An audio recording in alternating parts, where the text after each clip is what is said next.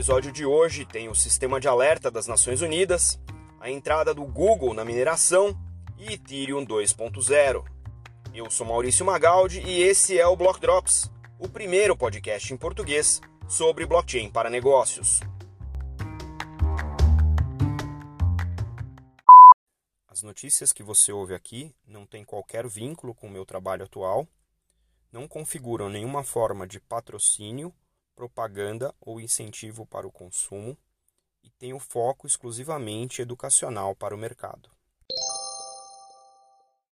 Nossa primeira nota de hoje é um tema ainda inédito aqui para a gente no podcast, que é o tema do War Tech, tecnologia de guerra. A gente ainda não tinha trazido nenhum caso de uso desse tipo aqui. E eu achei interessante é, trazer, não só porque é a primeira vez né, que isso está sendo discutido, mas também porque é, trata de uma tecnologia blockchain que a gente não tem trazido muito aqui. Né? É, esse, esse drop de hoje é sobre a Hedera Hashgraph, que é uma tecnologia blockchain é, até certo ponto desconhecida, não tem tantos casos de uso é, sendo uh, popularmente utilizado. É, é, um, é uma blockchain com uma proposta de baixo custo de utilização, é uma blockchain pública é, e é uma tecnologia pensada para microcontratos ou smart contracts muito leves, muito rápidos para utilização uh, em larga escala. Tem algumas outras diferenças nessa tecnologia, não vou entrar em detalhe aqui, mas é interessante que, se vocês puderem é, pesquisar também, tem o um link aí na matéria. Tá? É, o anúncio que a Hedera fez foi uma parceria com um fornecedor é, das Nações Unidas, que é a HALA Systems. Uh, a HALA Systems vai usar o Hedera Hashgraph para registro dentro da sua plataforma de Early Warning, de avisos imediatos, numa tradução livre aqui. É um sistema chamado Sentry, que monitora e gera alertas para conflitos e desastres naturais.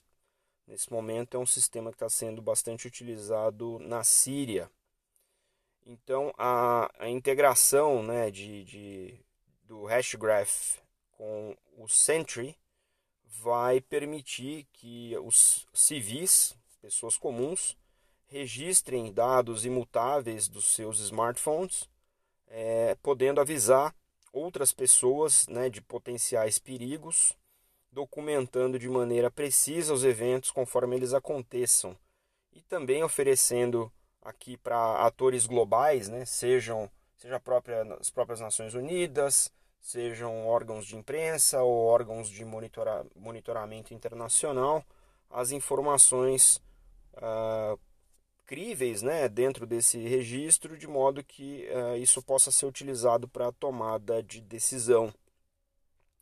Obviamente, tem aqui uma discussão entre uh, a veracidade das informações, né, ou seja, eu consigo registrar dados que sejam imutáveis, que podem ser auditados, mas antes desses dados estarem nessa blockchain, eu não tenho controle. Então, esse é, esse é o desafio. Né?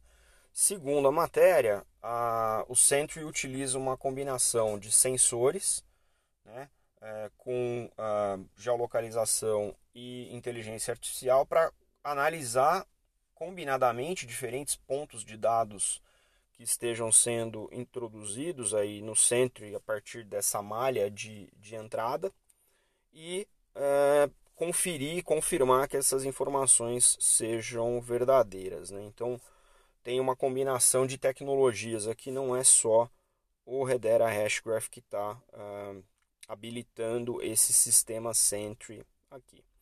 No caso da implementação do Hashgraph para o Sentry, uma nota importante é que eles não estão utilizando aqui toda a arquitetura do Hashgraph, eles estão utilizando é basicamente um mecanismo de consenso que faz não só a confirmação né, da, da, da, da transação, mas também marca o timestamp, né, o registro temporal de quando aquela informação aconteceu. É, essa decisão técnica foi tomada em função da velocidade que esse caso de uso necessita. Então, eles estão simplificando para que o registro seja o mais imediato possível dentro né, do, do, blockchain. Então, não precisaria de toda a camada, né, eles chamam aqui de overhead, de smart contracts para fazer rodar essa solução. Da mesma maneira, eles avaliaram o uso de Ethereum que também se mostrou não só mais caro, mas também mais pesado para rodar esse caso de uso, então eles optaram por utilizar essa versão mais simplificada do Hashgraph. Caso de uso peculiar para nós que estamos acostumados aqui com outras indústrias, mas acho que é interessante trazer aqui uma diferente perspectiva de como o blockchain pode ser usado também nessas situações mais extremas. A segunda nota de hoje é uma nota de uma indústria que está começando a se interessar por utilizar o blockchain e descobrir o poder do blockchain na sua uh, aplicabilidade dentro da, dessa indústria, que é a indústria da mineração.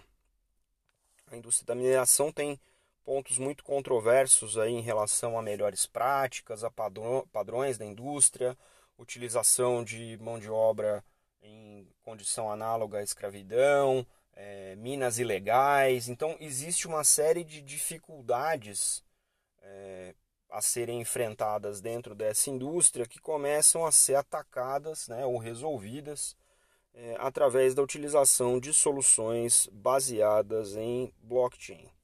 Essa que eu trago aqui para vocês hoje é uma combinação de parcerias aqui entre a, o que é o o órgão regulador da, da, da indústria de mineração em Ruanda, o Google e uma empresa chamada MindSpider, né, junto com a fundição é, Luna, fundição, não fundação, fundição Luna, que faz aí a, a, o processamento dos minérios. A ideia aqui é que o blockchain que está sendo uh, desenvolvido pela MindSpider, possa ser utilizado através de toda a cadeia de suprimento, desde as minas em Ruanda até a fundição e a entrega desse, é, desse minério já processado né, para a Europa, para a manufatura. Né? Então, uh, tem uma ferramenta chamada Ore Source, que faz a parte de due diligence, tanto da mineradora quanto da fundição, que captura essas informações baseados nos padrões europeus, ou seja, já tem um, um, um standard de funcionamento dentro dessa ferramenta e coloca essas informações dentro de uma blockchain. Isso com um QR Code associado tanto né, no, no, no carregamento do envio do minério quanto na fatura, permite que as informações sejam acessíveis através de todos os participantes por onde passar esse material e pode ser checado contra o registro que foi feito tanto na mina quanto na fundição para rastrear esta informação. Aí vocês podem dizer o seguinte: Poxa, Magaldi, é, você já falou tantas vezes aqui no podcast de uh, rastreabilidade. Esse caso é um caso já de rastreabilidade. O que, que tem de diferente aqui? Primeira diferença é que isso está sendo usado em, em uma indústria que tem seus desafios de rastreabilidade. Né? Então, veja, a gente sempre fala aqui que o ideal não é você usar a tecnologia pela tecnologia, mas é que a gente adote o blockchain para os casos de uso em que a gente precisa introduzir confiança em um processo no nível de indústria através de uma infraestrutura de dados que permita resolver esse tipo de desafio. E aqui é exatamente isso. Você fala assim, não só é um caso clássico, mas também é um primeiro caso necessário, né? A gente está vendo que é uma indústria que tem seus desafios é, éticos e humanitários até, mais do que de negócio. Né? Então, quando a gente fala de minas ilegais, a gente está falando aqui de regiões é, dominadas por é, agentes autônomos paramilitares ou milícias, então não é uma situação tranquila de gerenciar. E se alguém está comprando, alguém está vendendo. Né? Então, alguém está comprando de minas ilegais. Se a indústria se move toda né, para ter o seu, a sua matéria-prima monitorada e rastreada através de uma blockchain, onde eu consigo ter visibilidade não só do produto, mas de como esse produto está sendo originado e como ele está sendo processado, você passa a ter um outro nível de consumo consciente e aí você esvazia a compra daquilo que é ilegal, porque aquilo que é ilegal não vai ser possível rastrear através de uma solução como essa, que tem due diligence, que tem blockchain, que tem é, padrões internacionais de informação. Né? Então, ponto aqui para a indústria da mineração e, obviamente, vamos acompanhar porque isso é uma das principais indústrias que movimenta a maior quantidade de dinheiro no mundo e pode muito bem ganhar, não só do ponto de vista de rastreabilidade, mas por que não passar agora a tokenizar esses ativos de maneira muito mais inteligente. E um evento que marcou essa semana e tem uma data que vem agora, dia 1 de dezembro, que vai ser uma data muito celebrada pelos uh, entusiastas das blockchains públicas, é a completude do smart contract em Ethereum, ou seja, foram depositados Ethers suficientes em um smart contract do Ethereum para habilitar a próxima fase do Ethereum 2.0. Para quem não acompanha esse mercado de blockchains públicas, o Ethereum, que é a tecnologia que permite programar blockchain, a primeira blockchain programável pública, é, roda na sua versão 1.0 e essa versão 1.0 já está rodando uh, há alguns bons anos. E a comunidade do Ethereum se organizou para uma versão nova que tem algumas diferenças. Primeiro, ela vai ser mais leve, mais barata e mais estável, então todos os parâmetros técnicos para permitir que isso aconteça uh, estão sendo trabalhados e serão trabalhados pela população do Ethereum, né, pela população de open source developers do Ethereum para o 2.0. Mas a programação aqui do Ethereum 2.0 é basicamente é, se tornar uma rede de verdade enterprise grade. Né?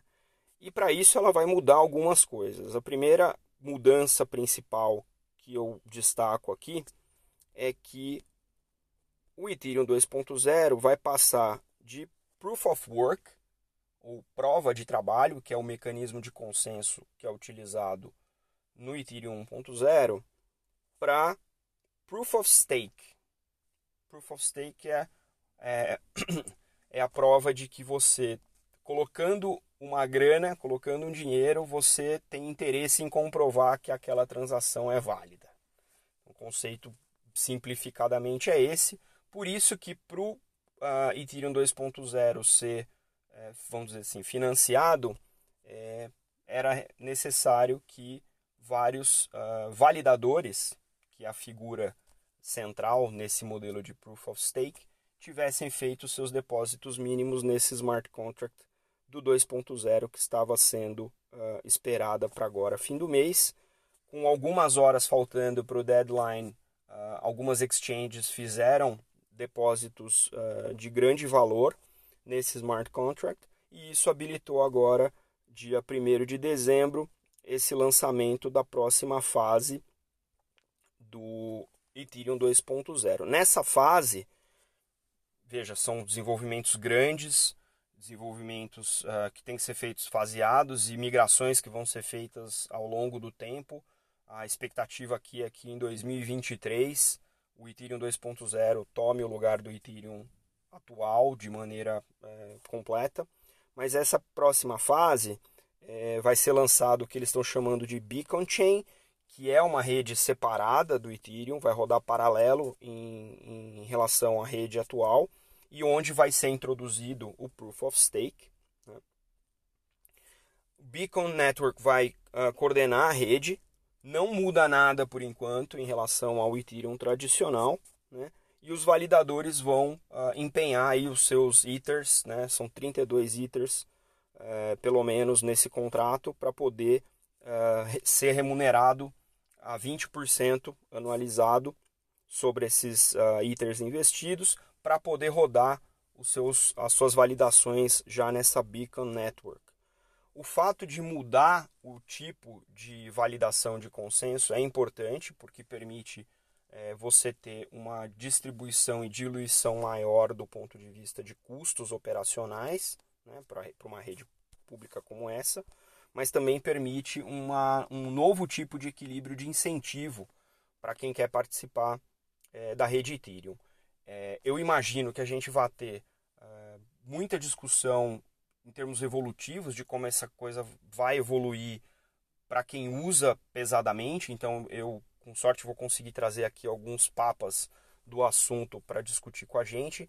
Mas o que eu acho mais interessante é a comunidade, quando é, precisou, se organizou para fazer os cronogramas do Ethereum uh, se cumprirem. E dia 1 está aí, dia 1 de dezembro. Então, parabéns para a comunidade, comunidade Ethereum que se movimentou e colocou seus ricos uh, Ethers aí uh, para permitir que essa próxima fase uh, seja inaugurada e a gente vai trazer as próximas fases para vocês aqui também no podcast.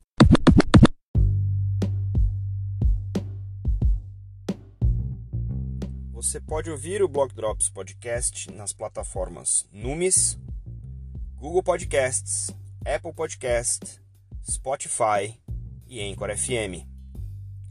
Entre em contato conosco através do e-mail blogdropspodcast.gmail.com no Instagram, Block Drops Podcast, e no Twitter, Block Drops Pod.